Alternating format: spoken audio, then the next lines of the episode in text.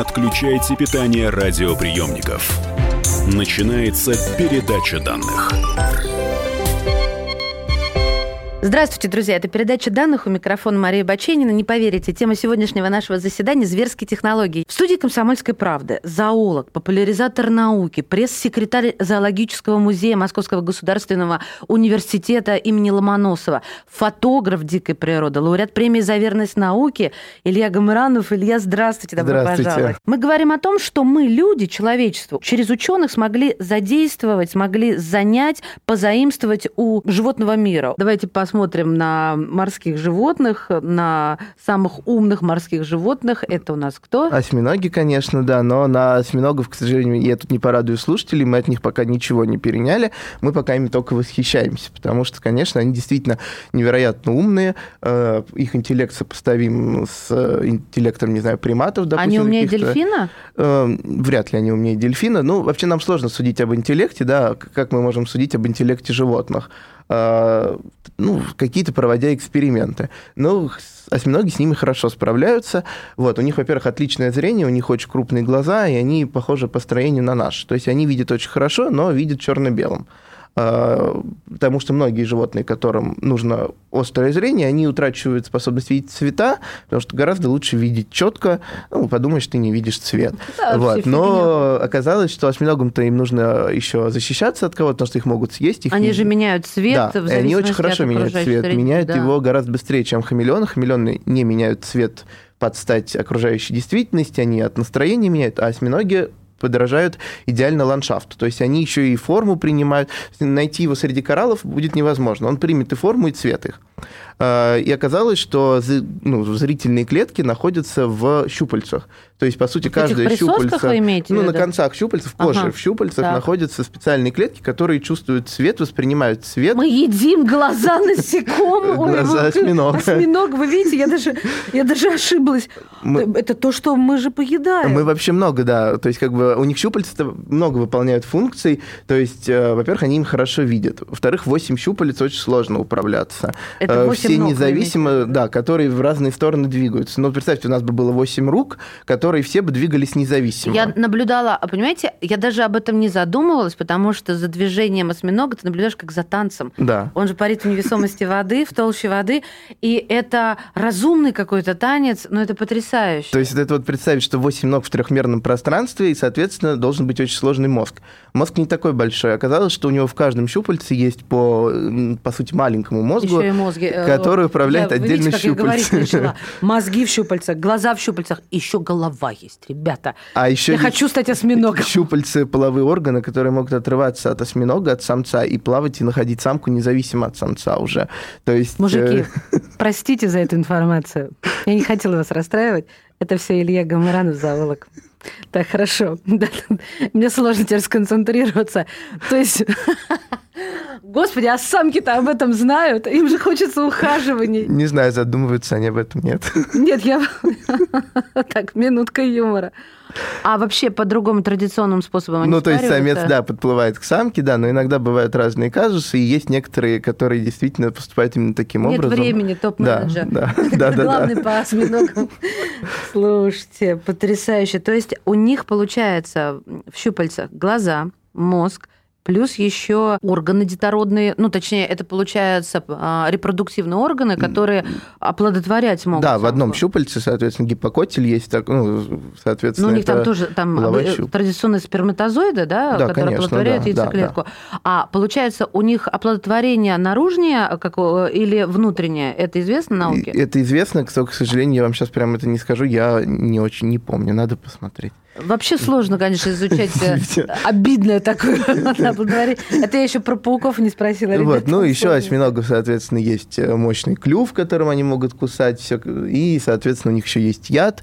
То есть, э, вообще, конечно, осьминоги в этом плане очень-очень прогрессивные моллюски. При этом, конечно, их ближайшие родственники – это улитки и мидии, которых мы едим. А что бы мы хотели взять от осьминогов, но пока не можем? Ну, наверное, мы бы хотели сделать такое же, такое же зрение Full HD. Во-первых, видите очень хорошо. И, во-вторых, э, воспринимать э, цветовое э, пространство чем-нибудь еще. Ну, то есть хорошо бы, если бы мы могли понимать данные, получать о, о цвете, например, нося одежду. Ну, то есть Или глаз, знаете, как в руке глаз поднял руку человека. Вот, ну, конечно, мы можем маскировку тоже изучать, и это тоже невероятно продуктивно в плане науки и военных технологий, прежде всего. То есть все зверские технологии, конечно, изначально идут в военную отрасль. Знаете, при нашем, при нашем падении рождаемости, вот размножение осьминогов, я считаю, тоже очень актуальный процесс. А, друзья мои, я бы хотела затронуть животных, на которых не действует гравитация. Геккон, ящерица, может держаться на одной лапке. И не потому, что у него там присоска, которая нам всем понятна, а потому, что у него там волоски, на каждом волоске еще волоски, и э, а, все это разветвляется и выглядит как вот ёршик, который зачесали все вперед, правильно? Да, но получается, что волоски разветвляются, да, и потом еще раз разветвляются, и получается такие очень-очень тоненькие волоски, их очень много, во-первых, на площадь, и, соответственно, там межмолекулярные взаимодействия, и за счет этого геккон может висеть на очень маленьком кусочке. И, конечно, большое преимущество, мы все знаем скотчи, они один раз приклеил, второй раз уже с такой плотностью не получится.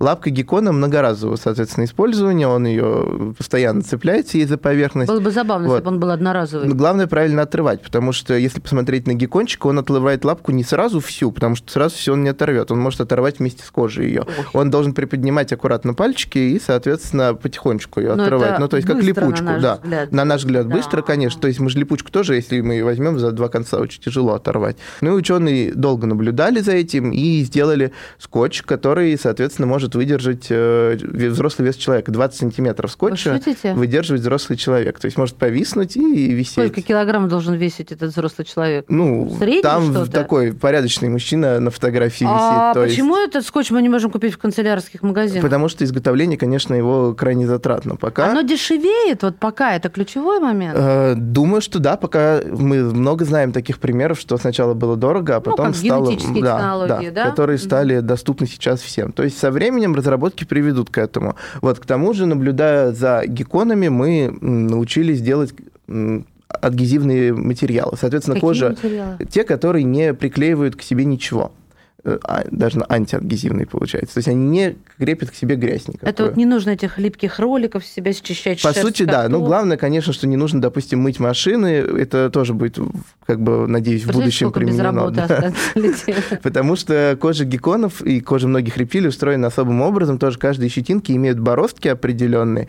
И за счет этого капли просто скатываются. То есть они не обтекают, не остаются, а скатываются вниз. Но ведь есть же сейчас поливеризатор, которым мы можем обрабатывать одежду, и вот ну, по сути, да, полироли, да, похожие очень, но, конечно, это не за счет структуры. То есть полироль нужно постоянно носить. Геккон ничего не делает, у него кожа есть такая постоянно.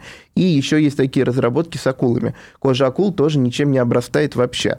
То есть вот если посмотреть на акулу, а, она всегда чистая. на них там? А, они на китах, на акулах они не везде. Ну, то есть в некоторых местах, конечно, в складках все равно, но ага. вообще на коже нет. И есть большой американский стартап, где разрабатывают катетеры. Соответственно, потому что самое важное это в медицине, чтобы к катетеру ничего не прилипало. И не давала не... ложной информации для считывания. Вы про это? Нет, я про катетеры, которые а... вживляются в кожу, ну, условно, капельницы. Да, да, да, все э, поняла. Чтобы там, не знаю, не занести трахеостомы дрянь. делать, да, да, да, разные. Поняла, да. И чтобы не занести грязь, и чтобы гной, допустим, или какие-то выделения человека не накапливались на катетер. То есть это очень удобно, можно вживить ну, его. до этого надо додуматься, друзья. Вот я сейчас действительно восхищаюсь. Ну, акула – это, конечно, потрясающее животное, а, в том смысле, сколько оно живет, никто не знает. Там крюки находят времен Очаковой покорения Крыма у них где-то ну, где-то там в них, да, по, по которым понимают их возраст. Акулы вообще удивительные. Но удивительно, конечно, глядя на них, вот что-то такое да, с катетерами связать. То есть, и это действительно реальная технология, которая сейчас, в принципе, есть. То есть, конечно, это один стартап, но со временем, наверное, это перейдет в большую промышленность. Друзья мои, мы продолжим в следующей части передачи данных. Зоолог, популяризатор науки Илья Гамаранов в студии «Комсомолки» и говорим про зверские технологии. Не отключайте питание радиоприемников. Идет передача данных.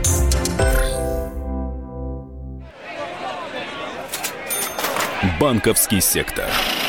Частные инвестиции. Потребительская корзина.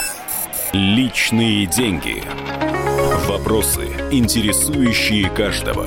У нас есть ответы. Михаил Делягин и Никита Кричевский. В эфире радио «Комсомольская правда». Час экономики. По будням в 5 вечера.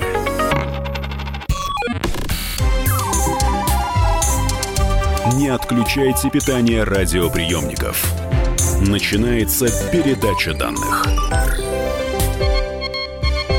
Мы в эфире. Это передача данных. У микрофона Мария Баченина, а в студии зоолог, популяризатор науки, пресс-секретарь зоомузея МГУ имени Ломоносова, фотограф дикой природы, лауреат премии за верность науке Илья Гамыранов. Илья рассказывает нам про технологии, которые в эволюционной гонке, длившейся миллионы лет, победили.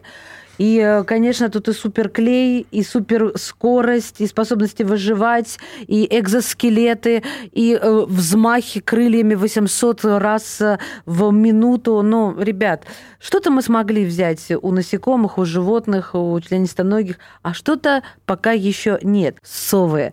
Совы вообще, конечно, потрясающие. Я прочитала, что у совы голова может поворачиваться ну, точнее, не голова, а у нее зрение 360 градусов. Но она поворачивается на 270 градусов. То есть голова поворачивается действительно на 270. То есть, ну, сова может смотреть, сидя прямо на, смотреть и повернуться назад, сама себя не поворачивая тело. Вот. И, конечно, это получилось неспроста. Во-первых, э, там стало много шейных позвонков, 14 вместо 7 наших. Э, вот. И это дало большую подвижность. Но... Я сейчас прерву. У жирафа 7, как у нас. Да. У жирафа 7. У совы 14 природные, да, аномалии сравнить. Извините, вот, пожалуйста. Конечно, 14 позвонков, это сложно, это не очень удобно, и это появилось все из-за того, что у совы гигантские глаза. Глаза очень крупные, и они за счет этого плохо держатся в черепе. У нас глаза маленькие и погружены вглубь черепа. Мгм. Если бы у нас были глаза, как у совы, при ходьбе они бы выпадали просто. И Ну, они на чем бы повисали? ну, повисали бы на нерве. Это было бы, конечно, очень неудобно. Вот, и, наверное, нам бы очень сильно мешало в жизни. Вот, и сове это бы тоже сильно мешало, тем более при ее полете. Так. Вот, и у них вокруг глаз появились э, такие роговые утолщения, ну, по сути, скелет появился, который держит глаза, но за счет этого глаза утратили полную, ну, вообще никакой подвижности. То есть они смотрят только вперед. Поэтому сова вынуждена крутить головой. То вот, потому что кручу глазами, она глазами. налево-направо не может посмотреть, да. А вот это я не прочитала в той книжке, понимаете ли. Потрясающе. Но она правда видит? Видит очень хорошо, соответственно, у совы тоже очень четкое Full HD зрение, даже лучше, чем наши все кинотеатры, то есть она видит очень четкую картинку и, то, и действительно черно-белую, ну потому что зачем ей тоже видеть цвет, она живет в сумерках. То есть а, мы с вами в сумерках видим уже только очертания предметов. Сова продолжает видеть очень-очень хорошо. Она видит мышь, которая бежит по земле, э, сидя на дереве. То есть э, это Я очень поняла, большое расстояние, то есть метров там, потрясающе. 20. да, и она Сколько раз хорошо я видит. произнесла за передачу слово потрясающе? Извините. Это не очень профессионально звучит, но я ничего с собой поделать Вот, не но могу. это, конечно, достигается только тем, что глаза очень большие, потому что крупный зрачок, соответственно, туда проникает много света, и ты видишь даже малейшие движения. Вот, ну, голова двигается, опять же, это нужно для того, чтобы быть бесшумной, потому что сове самое важное это оставаться бесшумной. да. Надо увидеть мышь, она еще иногда ее не видит, а слышит. Это тоже благодаря тому, что э, гигантские уши. Если посмотреть в ухо совы, мы увидим глаз. Э, В смысле? Ну, то есть, если в наше ухо смотреть, мы ничего не увидим. Ничего. Темноту. Если вы не лор. Вот, а если у совы раскрыть ухо, оно там в перьях есть, на самом деле, ну, у них нет, конечно, ушной раковины. Я сейчас но признаюсь, страшно, у меня дома есть. чучело совы. Я могу, наверное, Вот, заглянуть. можно, да, заглянуть, и там есть отверстие, через которое видно изнутри глаз, как он двигается. Ну, то есть там видно, что он покрыт, конечно, Ну, тут кровеносными сосудами. В мои-то глаза стеклянные, вы все понимаете, я уж не совсем... Вот. И уши расположены не как у нас с вами симметрично. У нас одно ухо четко напротив другого. У совы одно ухо чуть выше, а другое чуть ниже. И, соответственно, получается, за счет этого получается объемная картинка. То есть они слышат долби звук, как э, в лучших кинотеатрах. Она слышит мышь, которая пищит под снегом э, сидя тоже на дереве. То есть это невероятно кажется. Мы, конечно, не Что услышим мы хотим такое. у совы? Э, ну, мы хотим такой слух, мы хотим сделать такие приборы, чтобы слышать даже мельчайшие движения, но опять же это в шпионских целях или в военных целях. Конечно, мы хотим А такие что, разве камеры. нет до сих пор вот э, таки- таких приборов? Ну, наверное, которые- мы же мы можем но мы же хотим всегда большего, мы хотим через там, Да, несколько жадные зданий этих услышать. Вот, а если сова получ- у совы получилось, почему у нас не может получиться? Мы хотим такое зрение, то есть мы хотим видеть настолько четко в темноте. Вот, пока, естественно, даже вот мы камеры знаем, что в темноте мы не можем но все равно нужна вспышка. Сова хорошо видит ночью. Вот, ну и, конечно, наверное, мы хотим бесшумный полет, абсолютно бесшумный. Сова Ой, тут не летит- объясняйте, тут понятно почему. А вот а, если вы про мышей вспомнили, то мыши, у них есть суперспособности или только у крыс? А, Конечно, есть супер- суперспособность у всех грызунов, это их э, зубы, мощные, очень плотные зубы, то есть тоже эмаль сопоставима с, со сталью, то есть крыса и мышь может своими зубами грызть, ну, камень может я хочу в грызть. старости эмаль мышей. Вот, и все, конечно, мы хотим такую эмаль, да. Во-первых, она еще обновляется. То есть наши с вами Да зубы э, утрачивают, а она у них постоянно новая образуется. И зубы еще растут всю жизнь, это тоже в целом удобно, да. То есть они у вас стачиваются, а вы продолжаете есть. Вот. И Собственно, это, наверное, главная суперспособность грызунов. Э, Мы, конечно, изучаем крыс, прежде всего, потому что они похожи на нас с вами. И на них Э, ставим эксперименты, да. да. Вот, ну и еще ученые изучают их социальность, потому что оказывается, что крысы на самом деле очень социальные, они хорошо общаются, и тут уже вопрос зоопсихологии и нашей психологии. Вот а, я прочитала, ну, благодаря вам, что крысы смеются. Я не очень поняла. Да, ну, то есть у крыс основной элемент общения – это смех. То есть они пищат на ультразвуке. я слушатели тоже не поняли. Мы их слышим, давайте я буду поэтапно. Они умеют пищать? Мы слышим писк, да. Мы слышим это писк. очень малая часть звуков, которые издают крысы. То есть Ага. то- они издают гораздо больше звуков, но все остальные звуки они издают на ультразвуке. Мы этого, естественно, слышать не можем. Когда мы слушаем особыми приборами, оказывается, что там, во-первых, очень большая палитра общения, а во-вторых, есть действительно смех, потому что когда крыса...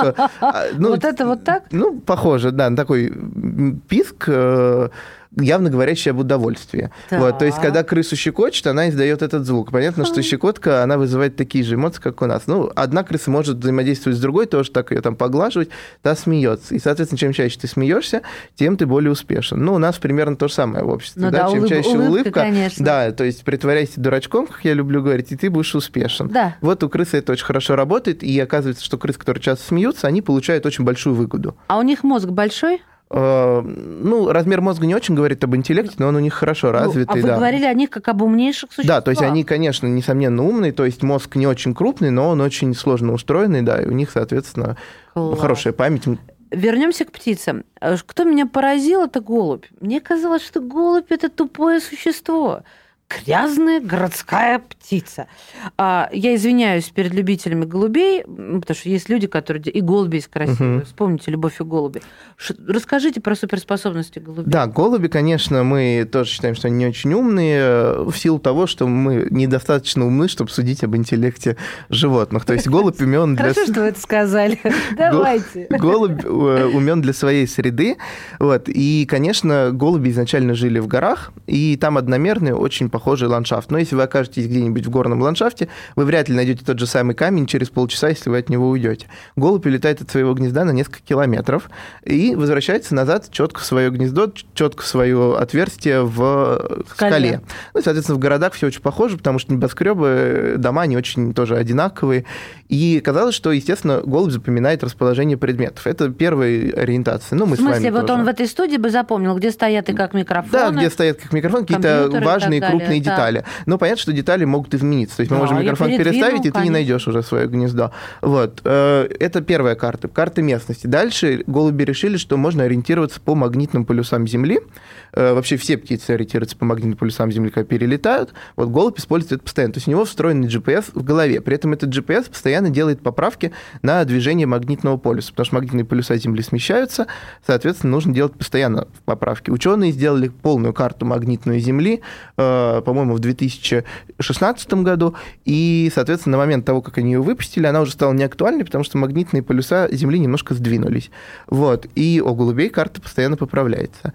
И еще у них на это наложена карта запахов. Мы знаем, что птицы, в принципе, не очень чувствуют запахи. Да. Но оказалось, что голуби прекрасно чувствуют запахи, очень э, тонко. Они хозяина могут найти как собака? Э, наверное, да. Насчет, не знаю, хозяина, конечно, они могут найти или нет, вот. но ландшафт, ну, то есть квартиру нужную, нужный дом найти они точно могут при помощи запаха. И у них в голове получается карта запахов, при этом тоже интерактивная, где запахи постоянно меняются. То есть получается три уровня надежности, все для того, Это чтобы как найти. Если бы на нашу карту в автомобиле GPS была наложена карта запахов, и эта карта вторая работала бы на, допустим, самую прекрасную пекарню.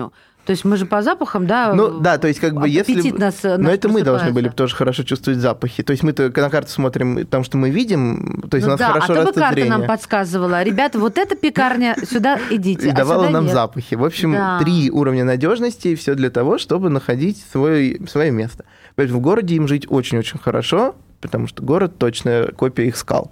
Плюс еще много еды. Ой, и это мы еще про землекопов не поговорили. Ребят, просто время поджимает. Я последний вопрос только успеваю задать. А почему нет больших животных с суперспособностями? Или это просто... Я не успела спросить. Вообще, конечно, есть у каждых животных суперспособности, и это нужно их либо больше изучать, либо больше про них читать. Соответственно, есть животные, которые модельные объекты, их держат в лабораториях. Это обычно маленькие животные, а, соответственно, крупные просто надо копать. И мы найдем у каждого животного какую-то суперспособность, потому что он эволюционно успешен. Мы говорим огромное от всей души спасибо зоологу, популяризатору науки, пресс-секретарю зоомузея МГУ имени Ломоносова, фотографу дикой природы, лауреату премии за верность науке. Илья Гамаранов был сегодня у нас в передаче данных. Благодарим. Спасибо большое. Передача данных успешно завершена. Не отключайте питание радиоприемника. Скоро начнется другая передача. Самые осведомленные эксперты, самые глубокие инсайды, самые точные прогнозы. Точные прогнозы. Знаем все лучше всех. Ведущие. Неудержимый Мардан и прекрасная Надана Фридриксон. Первая радиогостинная «Вечерний диван» на радио «Комсомольская правда». Два часа горячего эфира ежедневно по будням в 6 вечера по Москве.